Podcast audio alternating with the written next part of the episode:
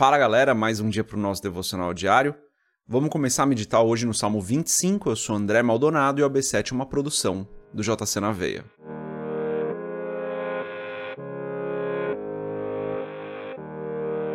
Salmo 25, eu vou ler o título e dos versos 1 a 3. O título diz o seguinte: Davi roga a Deus que o livre dos seus inimigos e lhe perdoe os seus pecados. Salmo de Davi. Versículo 1. A ti, Senhor, levanto a minha alma. Deus meu, em ti confio. Não me deixes confundido, nem que os meus inimigos triunfem sobre mim. Na verdade, não serão confundidos os que esperam em ti. Confundidos serão os que transgridem sem causa. Até aqui, até o verso 3. Vamos fechar os nossos olhos, curvar nossa cabeça e fazer uma oração. Pai, tu és bom e santo, o Senhor é o nosso Deus justo, fiel, verdadeiro. Não há outro como o Senhor. Só tu és o Deus maravilhoso, só tu és o nosso Deus fiel. Nós confiamos em ti, a nossa esperança está em ti. O Senhor é o nosso porto seguro, o Senhor é a nossa fortaleza. Tu és o nosso Pai, o justo juiz, tu és o Rei dos Reis e o Senhor dos Senhores. Eu te agradeço por mais esse dia, eu te agradeço por mais essa semana.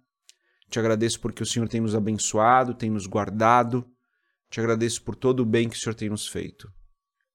Em nome de Jesus, eu peço, perdoa os nossos pecados, assim como nós temos perdoado aqueles que nos ofendem, aqueles que nos fazem mal, Senhor. Perdoa-nos.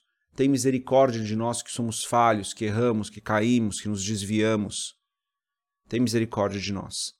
Eu peço em nome de Jesus, Senhor, por mim, por minha família, por cada pessoa que está aqui ouvindo, acompanhando esse podcast, por cada família representada, cada família que essas pessoas representam.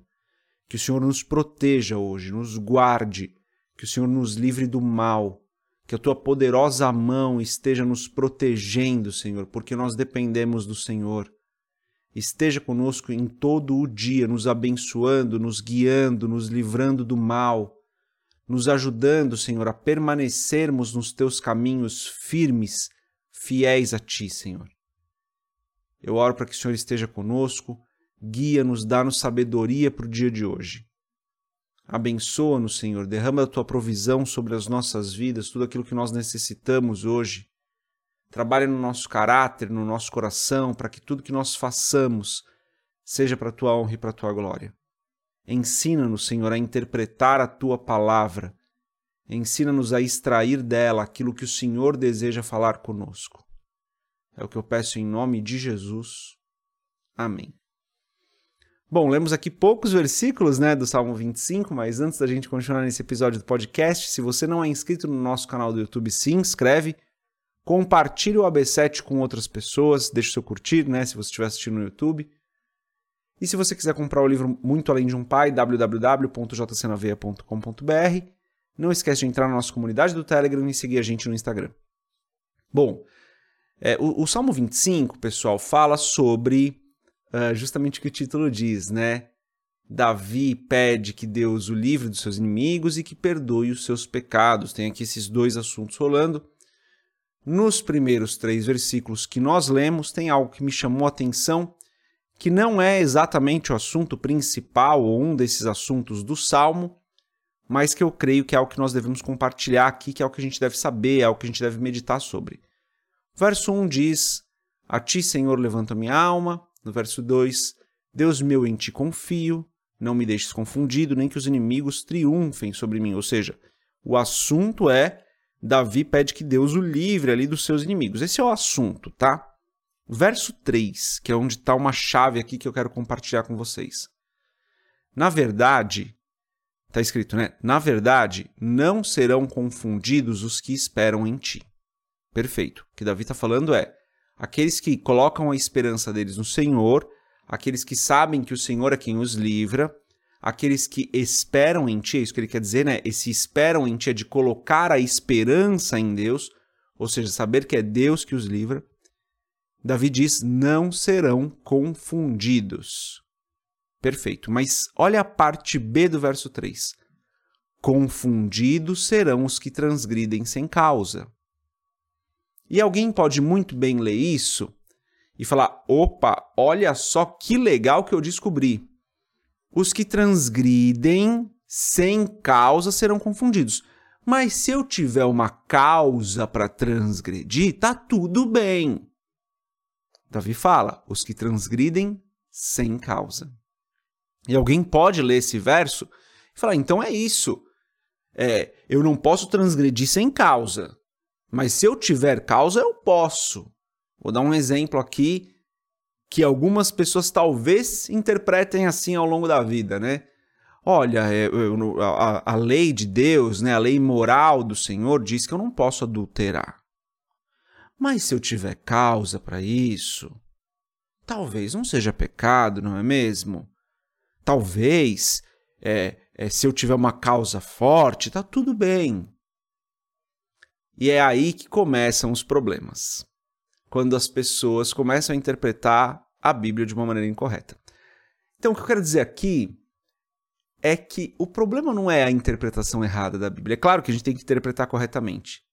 Mas por que, que as pessoas olham para esse texto? Por que algumas pessoas podem olhar para esse texto e interpretar dessa forma? Porque o coração é enganoso. Não é porque o texto está dizendo isso. Claramente o texto não está dizendo isso. Isso não concorda nem com o restante do texto, isso não concorda com o restante dessa interpretação, não concorda com o restante do texto, não concorda com o restante das escrituras.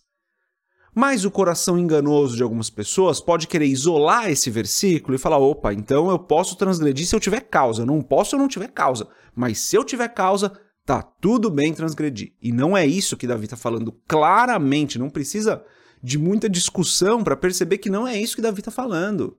Mas as nossas vontades humanas, o nosso desejo carnal, o nosso velho homem, tenta pegar aquilo que é sagrado, que é a palavra de Deus, e transformar em algo que satisfaça as nossas vontades.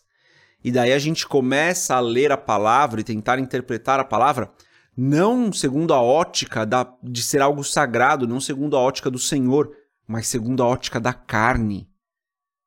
E daí a gente pega cada microtexto e começa a adaptar para que ele satisfaça a nossa carne.